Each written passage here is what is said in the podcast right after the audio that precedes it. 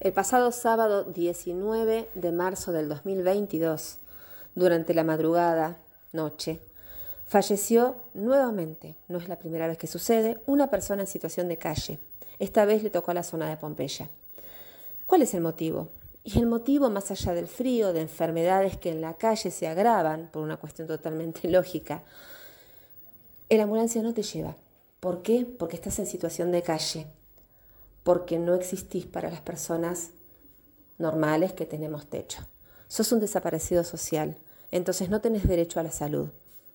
Así que el SAME, o quien haya correspondido llegar en ese momento al lugar donde esta persona, Cristian su nombre, estaba necesitando y reclamando por su derecho a la salud, nunca llegó. Otro ejemplo más de lo que viene sucediendo, ausencia de Estado en Cava. Cristian Walter Rizzo tenía 42 años. Estaba en la calle hace unas semanas, muy enfermo. Dormía en las veredas del barrio de Pompeya, en la ciudad de Buenos Aires. Era una de las más de 7.000 personas que se encuentran sin techo en la ciudad. El sábado a la madrugada falleció con el primer frío que avecina el otoño. Claudia Enrich, de la Coordinadora de Ciudad Sin Techo, nos contaba una pérdida más. Los comerciantes de la zona donde murió lo vieron por última vez la madrugada del sábado, bastante desmejorado. Ni el SAME ni ningún organismo del Estado llegó a asistirlo antes de morir. La muerte de Cristian se produjo en el mismo barrio en que, a fines del año pasado, otra persona en situación de calle fue víctima de un ataque de odio, con el fuego como arma. Desde la Asamblea por los Derechos de las Personas en Situación de Calle, que nuclea a distintas organizaciones y ONGs vinculadas a la problemática, denuncian la ausencia del Estado a la hora de contener a ese sector de la población tanto de los ataques de violencia explícita como de la desatención en salud y otros derechos vulnerados sistemáticamente. En 2021 pasado, contaron al menos 23 muertes en todo el país por ambos motivos. Jorgedina Didolio, doctora en psicología e investigadora del CONICET, se encuentra trabajando en el Registro Unificado de Violencias, un proyecto articulado con la Asamblea por los Derechos de las Personas en Situación de Calle de Cava y el equipo de investigación en el marco del proyecto que coordina en CONICET que va del 2022 a partir de un registro de medios este, de comunicación. A lo largo de todo el país hay este, ya 12 personas 13 te diría con el caso este, de, que, salió publicado ayer que murieron en situación de calle de los cuales hay 8 que entrarían dentro de estas llamadas causas naturales que son mal llamadas causas naturales porque se desconoce los determinantes sociales de la salud que hacen a las condiciones de vida y de muerte de las personas, la extrema vulnerabilidad, la falta de asistencia, la falta de programas integrales, la falta de acceso a la salud, el deterioro en el cotidiano de estas personas que hace que sus condiciones no solo de salud, sino de enfermedad sean no solo desiguales, sino inequitativas. Entonces, me parece que lo que pone en evidencia esta situación es este, la naturalización de esta forma de violencia que también es un modo en que el Estado ejerce violencia por la no asistencia. Este año la situación no cambió. En 2022 se registraron a nivel nacional 12 hechos de violencia contra las personas en situación de calle, de los cuales resultaron nueve víctimas fatales. De esas nueve muertes, hubo dos que se defieron a ataques físicos y otras siete que aparecen calificadas como causas naturales, un concepto que para nada se ajusta a lo que sucede con esa población.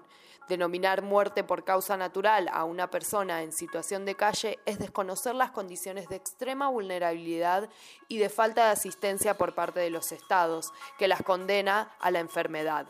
A mí me parece lo más grave es la naturalización de esta forma de violencia ¿no? Digo, la, eh, la vivencia como de lo natural de estas muertes en el espacio público, que ya ni siquiera nos causan espanto, ¿no? Entonces es como entra en una normal anormalidad que alguien muera en situación de calle, incluso, ¿no? Bajo la idea de, bueno, el frío causa la muerte o, la pobreza, ¿no? La, la este, las causas naturales para morirse en la calle. ¿Qué es una causa natural de morirse en situación de calle? No digo, no hay nada natural en eso. Parece como la crisis causó dos nuevas muertes. En Capital, el gobierno dibuja sus estadísticas. Afirma que hay 2.573 personas con el derecho a la vivienda vulnerado cuando las organizaciones presentaron en 2019 un registro con al menos 7.251 y estiman que actualmente el número no baja de 9.000. Horacio Rodríguez Larreta, además, habla con orgullo de los paradores, espacios tan precarios e inseguros que la mayoría prefiere dormir en las calles antes que exponerse a ese maltrato estatal.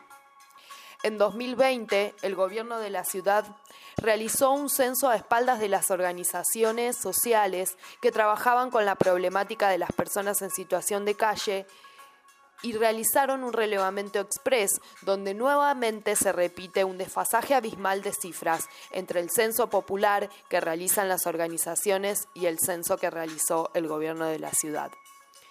El 9 de diciembre del año pasado, el Senado de la Nación transformó en ley la propuesta que extendía la situación de calle y su riesgo como estados de vulnerabilidad social extrema. El proyecto, que garantiza los derechos humanos de las personas en situación de calle y de las familias sin techo, fue aprobado por el Senado de la Nación y convertido en ley por 44 votos afirmativos, 3 negativos y 7 abstenciones. Tres meses después de la sanción, nos preguntamos, ¿hubo algún avance? la ley está aprobada, pero bueno, no está reglamentada, o sea que en la medida en que la ley no está reglamentada y no se avance con la reglamentación, este, no hay tampoco diseño de políticas públicas de programas, digamos, ¿no? Digo, la clave en la ley, que claramente fue un avance en los derechos, una deuda histórica, si no tiene presupuesto, eh, se va a transformar en letra muerta. Entonces, bueno, me parece, digamos, bueno, hay que empezar a trabajar más claramente en el diseño de programas o políticas públicas que, acompañen. Igualmente, digo, eso es a nivel nacional y acá estamos pensando también las particularidades que toma la estación de calle en la ciudad, con el cerco mediático, digamos, y que tiene la gestión del gobierno de la ciudad, del, del PRO en la ciudad, digamos. Esto no es nuevo. Hace más de 15 años que padecemos eh, sus políticas públicas, digamos, de muerte.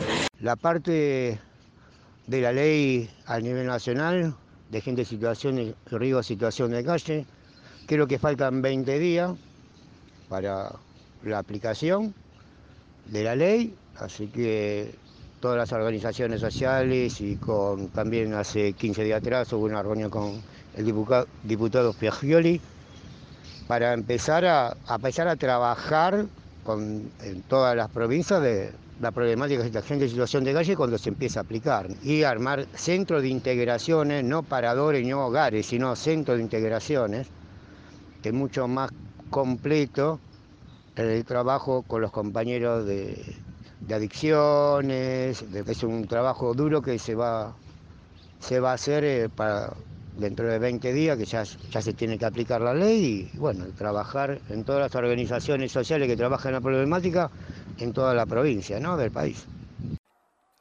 Mientras espera la aplicación de la ley, lo único cierto es que sin el trabajo que llevan adelante las organizaciones sociales que asisten a las personas en situación de calle, la realidad sería mucho más grave.